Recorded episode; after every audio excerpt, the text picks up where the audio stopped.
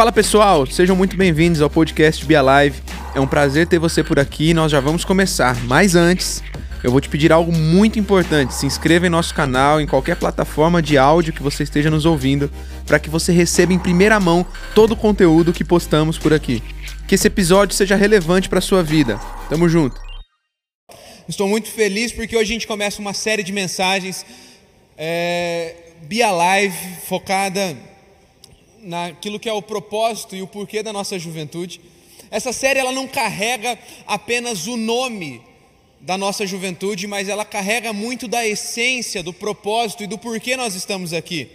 Você tem frequentado sábado após sábado os nossos cultos, alguns há mais tempo, alguns há menos tempo, e talvez esse seja o primeiro dia que você está nesse ambiente.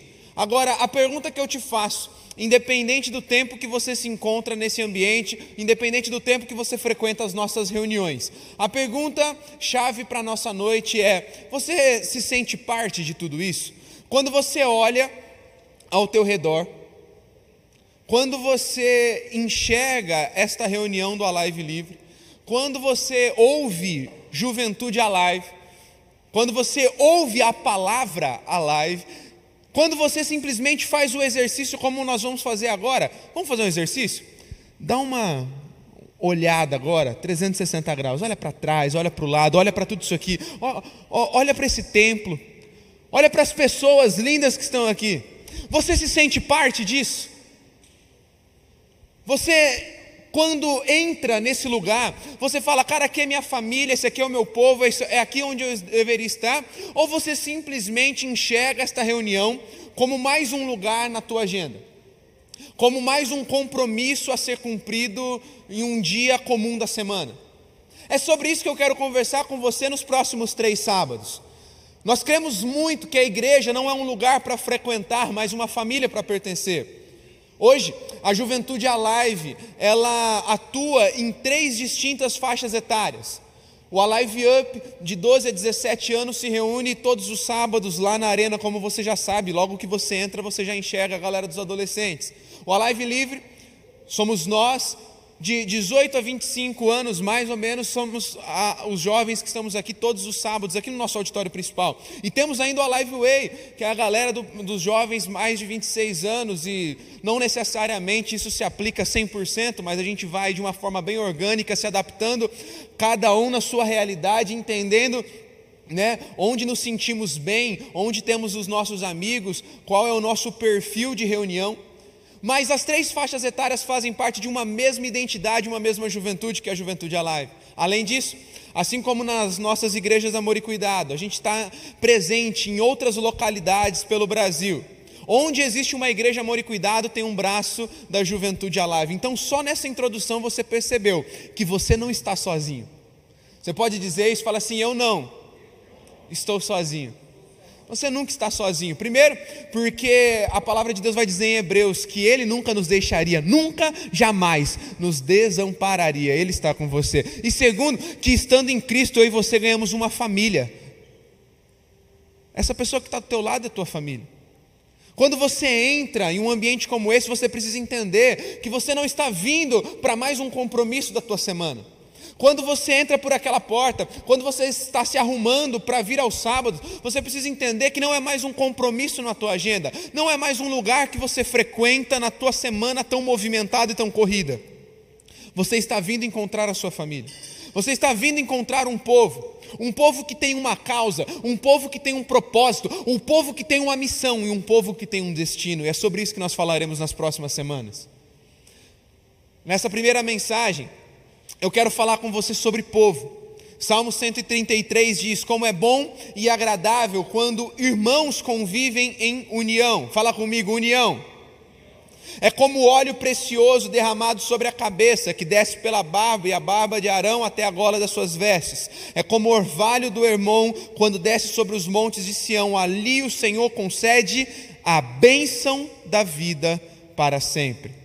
Bom, Talvez você pegue um texto como esse e fale assim, cara, não estou entendendo nada. Óleo, barbarão, o que, que é isso? Não estou entendendo nada. Bom, então se atém ao final do versículo que vai fazer todo sentido. Ele diz que ali o Senhor concede bênção e vida para sempre. Quantos aqui gostariam de ser abençoados na sua vida? Levanta a mão.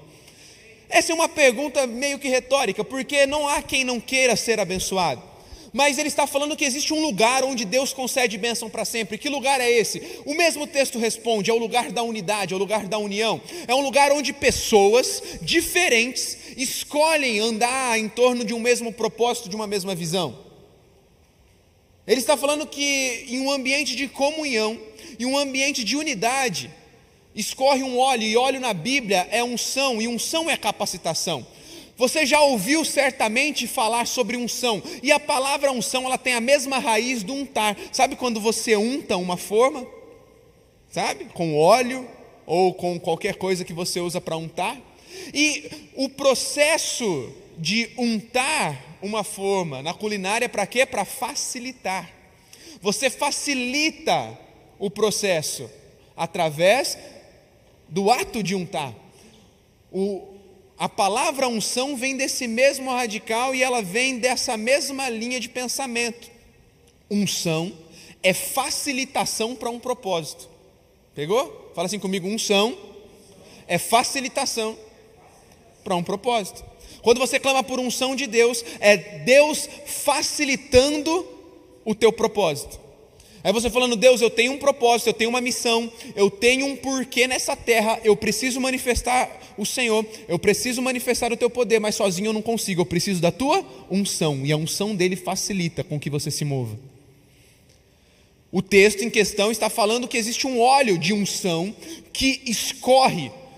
E quando ele fala aqui de Arão e de tantas outras figuras, o que você precisa entender nessa noite é que quando ele fala dessas figuras, dessas pessoas, ele está falando de um sacerdote que era aquela, aquela pessoa, né, no contexto em questão, de maior hierarquia dentro da instituição religiosa da época, e ele vai falando que esse óleo vai escorrendo da cabeça dele até o final das vestes, ou seja, desde a pessoa com mais tempo, a pessoa com menos tempo, talvez a pessoa que está aqui desde criança, com você que acabou de chegar aqui hoje, está a primeira vez nessa igreja, nesta reunião, não importa quanto tempo você tem de casa, não importa quanto tempo você tem de cristão, não importa quanto conhecimento você tem ou qual função você exerce no corpo, se você está em unidade, a unção corre sobre a tua vida e ali tem bênção para sempre. Uau!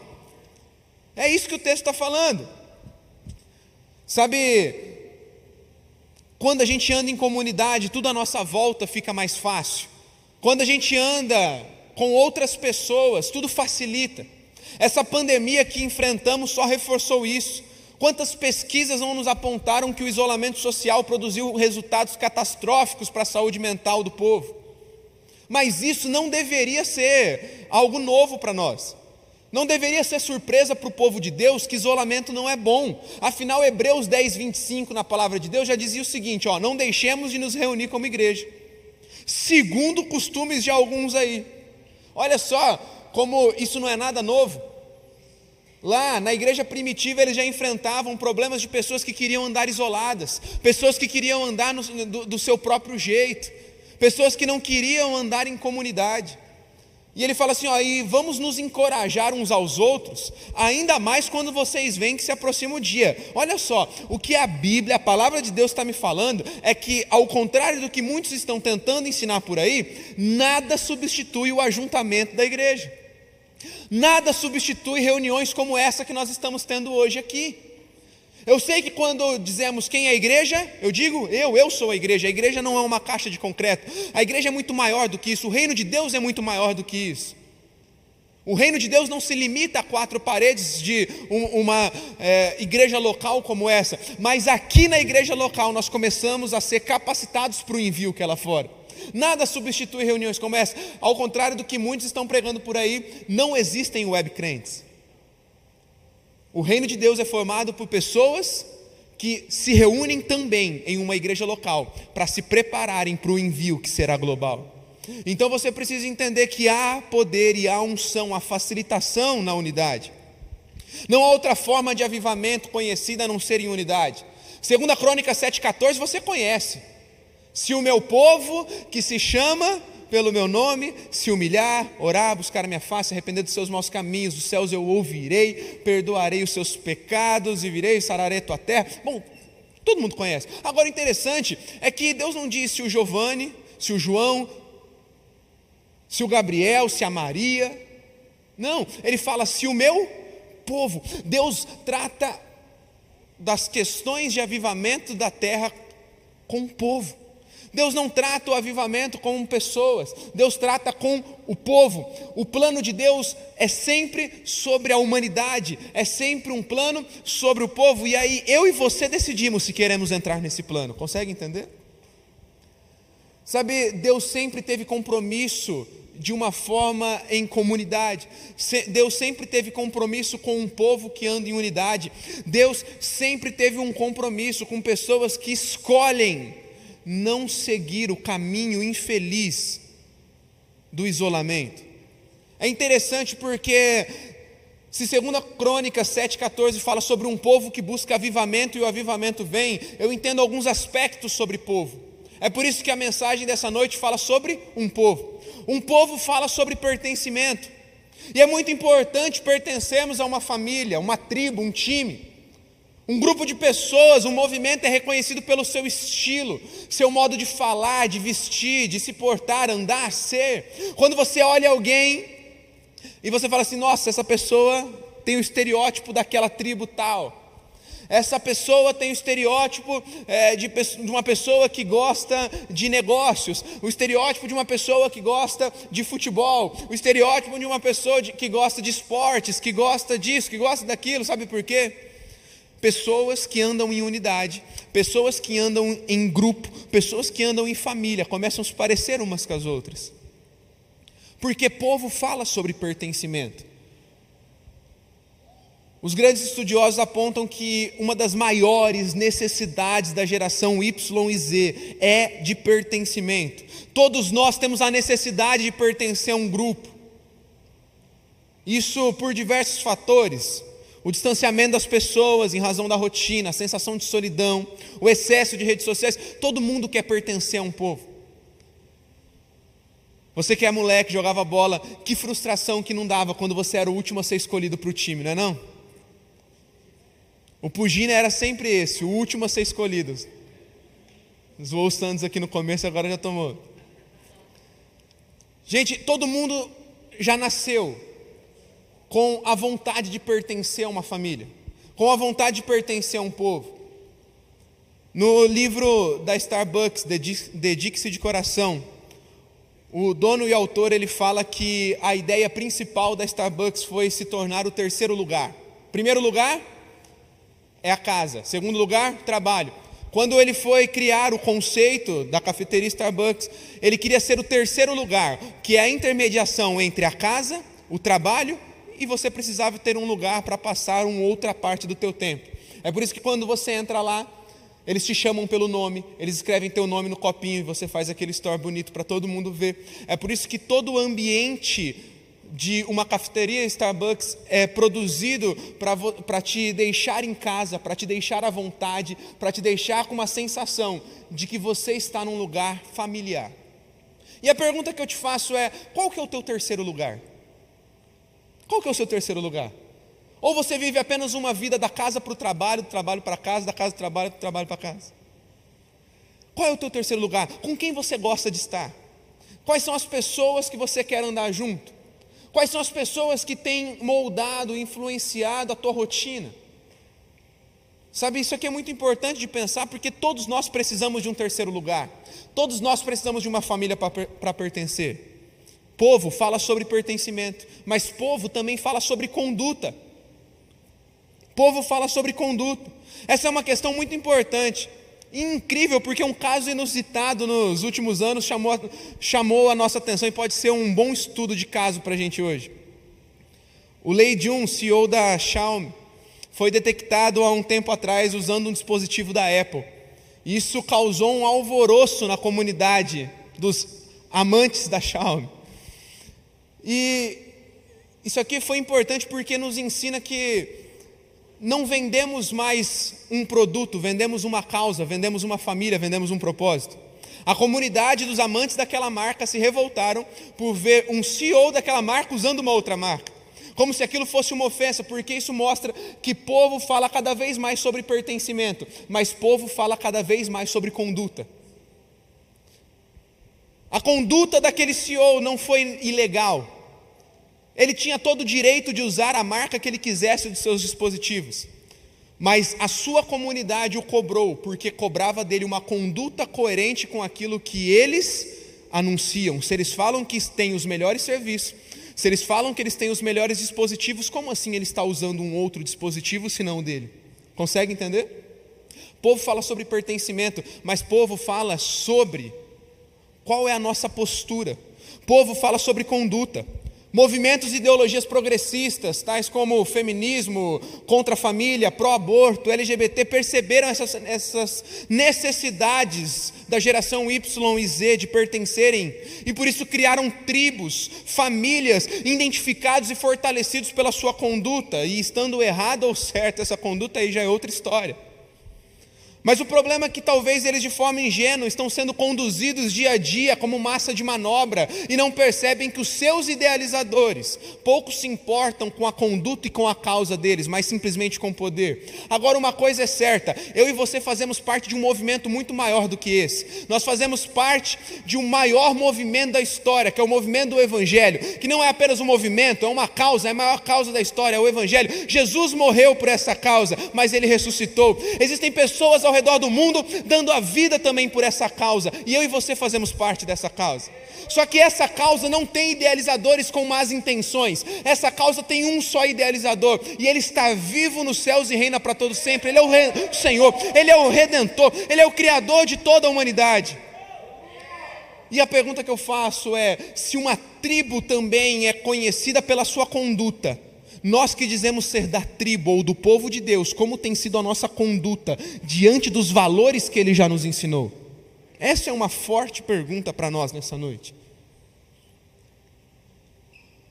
A imagem que você transmite em sua rotina reflete a tribo a qual você pertence? Efésios 5:8, porque outrora vocês eram trevas, agora são luz, vivam como filhos da luz. Ponto. Que versículo precioso. Éramos trevas, agora pertencemos a uma nova família.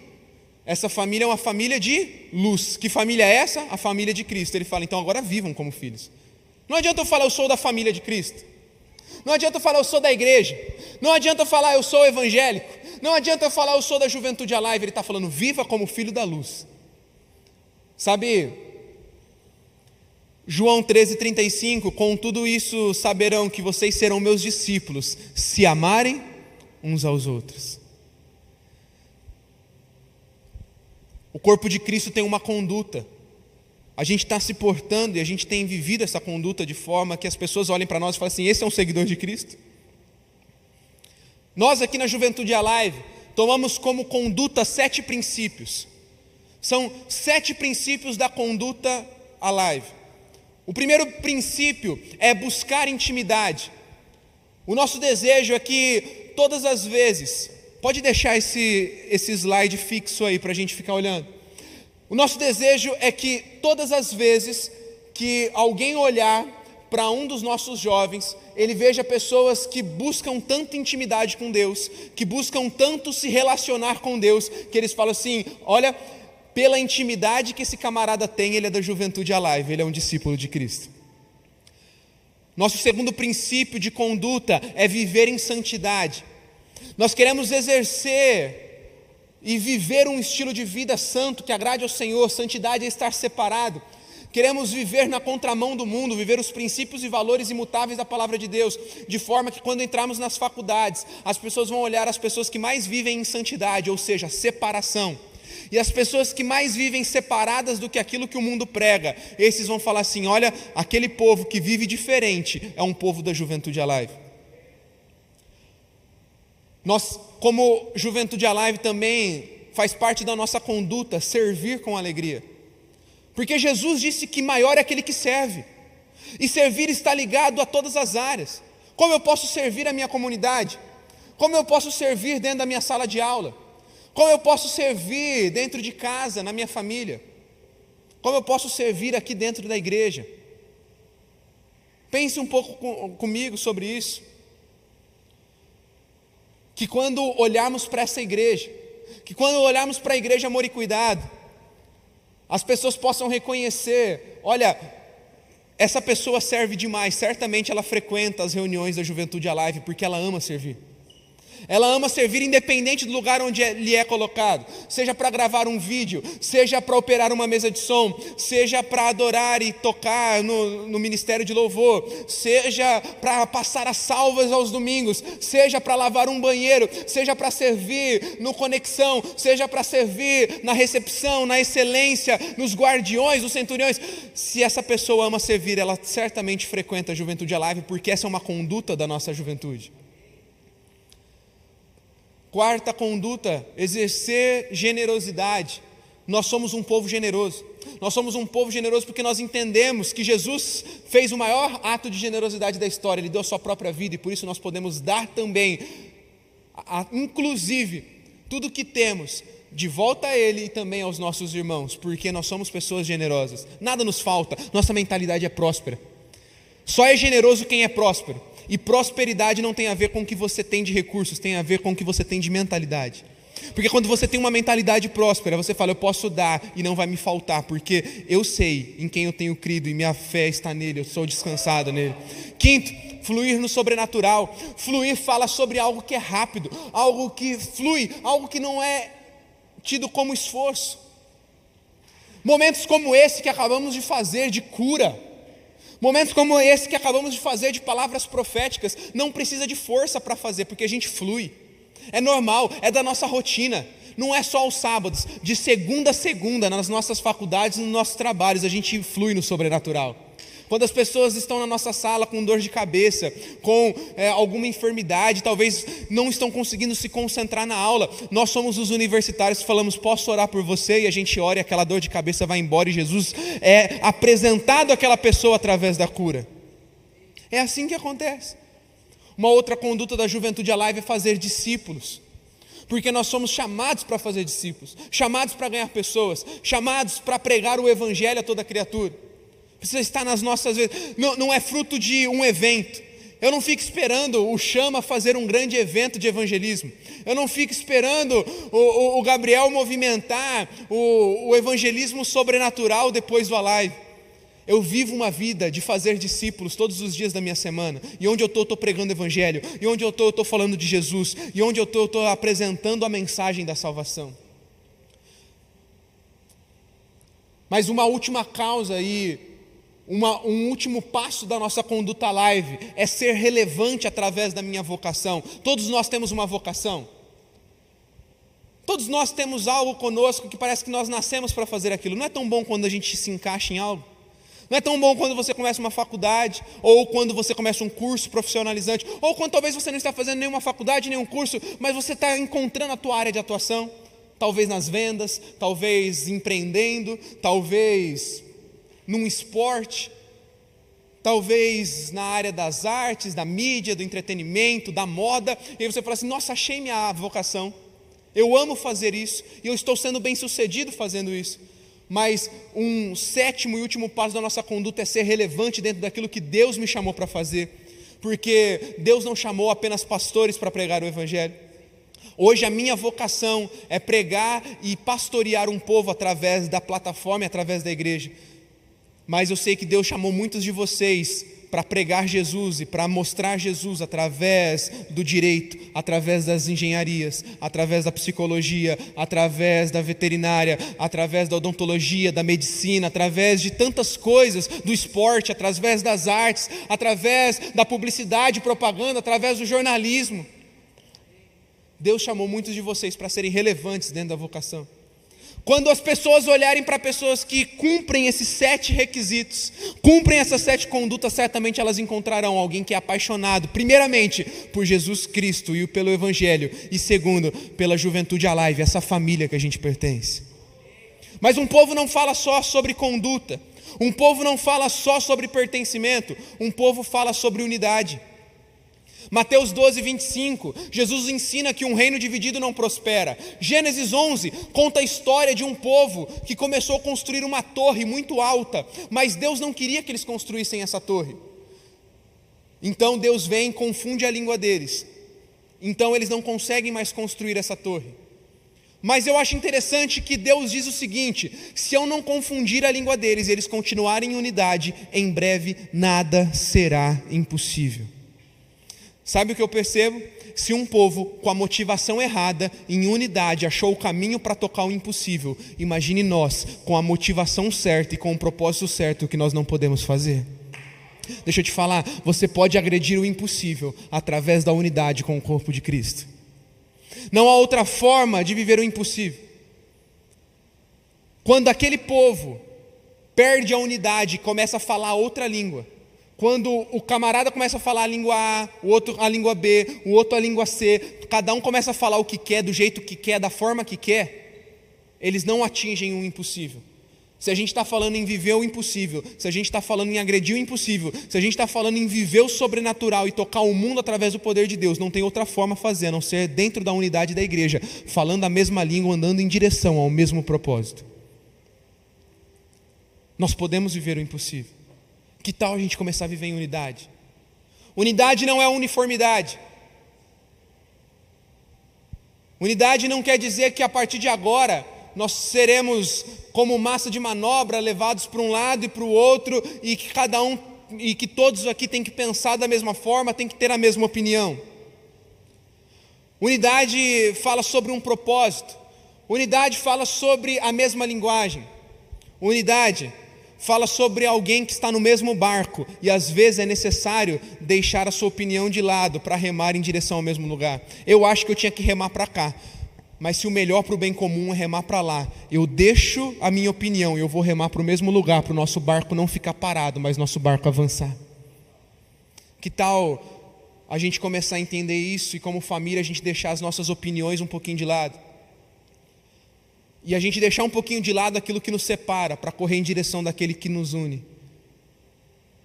Perceba que não é daquilo que nos une, é daquele que nos une, Jesus Cristo de Nazaré, o único Senhor e o único propósito por nós estarmos aqui. Mas povo não fala só sobre pertencimento, povo não fala só sobre conduta, povo não fala só sobre unidade, povo fala sobre cura. Povo fala sobre cura, família é projeto de Deus, é estrutura de governo do céu, Deus Pai, Filho e Espírito Santo, eles vivem como família. Deus, ao trazer família para o plano terreno, Ele queria que manifestássemos os valores e princípios da eternidade. Entretanto, família pressupõe desafios. A presença de Jesus não nos isenta de problemas. Não é um conto de fadas. Não é um filme da Disney viver bem em comunidade. Família tem diz que me diz. Família tem traição. Família tem um chateado com o outro. Família tem feridas que são abertas. Mas o objetivo da vida não é evitar dificuldades, é nos mover a um propósito. E da mesma forma que ferimos aqui na comunidade local, nos curamos aqui também na comunidade local. A igreja não é um lugar de gente perfeita, mas a igreja é um lugar de pessoas imperfeitas, correndo em torno de um mesmo propósito. E quando estamos fazendo isso, às vezes vamos nos machucar, às vezes vamos ter atritos. Entretanto, vale a pena permanecer e pertencer a uma comunidade, a uma família, a um povo. Jesus nos ensinou a fugir do isolamento, porque talvez o que está faltando para nós é simplesmente decidirmos sentar junto, olho no olho, e resolvermos nossas diferenças. E dizemos: talvez eu te chateei, talvez eu te feri, talvez você me feriu. Mas a gente pode dar as mãos e a gente pode correr junto, porque o nosso propósito não é terreno, nosso propósito é eterno. A gente pode continuar confiante, porque a nossa causa é muito maior do que uma briga. A nossa causa é muito maior do que uma divergência de pensamento. A nossa causa é muito maior do que uma chateação porque eu não correspondi às tuas expectativas sobre a minha amizade. Povo fala sobre pertencimento. Povo fala sobre conduta. Povo fala sobre unidade, povo fala sobre cura, mas povo também fala sobre influência. Os sociólogos apontam que 8% de pessoas falando as mesmas coisas, vivendo as mesmas coisas, estabelece uma cultura. Segundo o último censo, somos 22% de evangélicos, e a pergunta é: se 8% de pessoas falando as mesmas coisas e vivendo as mesmas coisas mudam uma cultura e moldam uma cultura, porque 22% de evangélicos não estão moldando a cultura do Brasil? A grande questão é que talvez estamos falhando em família e como um povo em estabelecer uma conduta, em estabelecer uma cultura que não é terrena, é celestial. Ser um influenciador e, como família, manifestar daquilo que são os princípios e valores celestiais. Se você já foi ferido na família, hoje eu te apresentei vários motivos para você ser curado na família. Hoje eu te apresentei vários motivos porque ainda vale a pena confiar porque ainda vale a pena fazer parte de um povo. Jesus te chama para curar suas feridas, da mesma forma que a comunidade um dia te feriu, a comunidade quer te curar.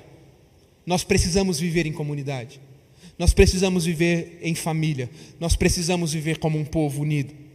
O nosso propósito é maior que as nossas diferenças, o nosso propósito é maior que as nossas falhas. Se a igreja, como instituição, falhou com você algum dia, hoje eu vim te dizer que a igreja é formada por pessoas, pessoas falhas, e quem sabe eu mesmo possa ter falhado contigo. Mas que tal a gente sentar, conversar, resolver as nossas diferenças e entender que elas não podem nos separar, porque tem um propósito muito maior para tudo isso? Que tal hoje você procurar alguém que talvez você precisa pedir perdão? Que tal hoje você procurar alguém que você precisa perdoar? Que tal hoje você procurar alguém que você só vê de vez em quando aqui nas nossas reuniões, mas que o Espírito Santo vai te incomodar, chegar nela e falar assim: ó, oh, talvez eu tinha uma impressão errada sobre você, mas hoje minha vida não vai ser movida por impressões, minha vida é movida por propósitos e eu estou junto contigo até o fim, porque Jesus é o motivo Jesus é o propósito. Nós somos um povo. Um povo tem uma conduta. Um povo unido pode tocar o impossível. Obrigado por ouvir esse episódio até aqui. Se você foi abençoado, eu quero te incentivar a compartilhar esse conteúdo com o maior número de pessoas que você puder. Se inscreva em nosso canal e também nos siga em outras redes sociais, arroba Juventude Alive. Até a próxima!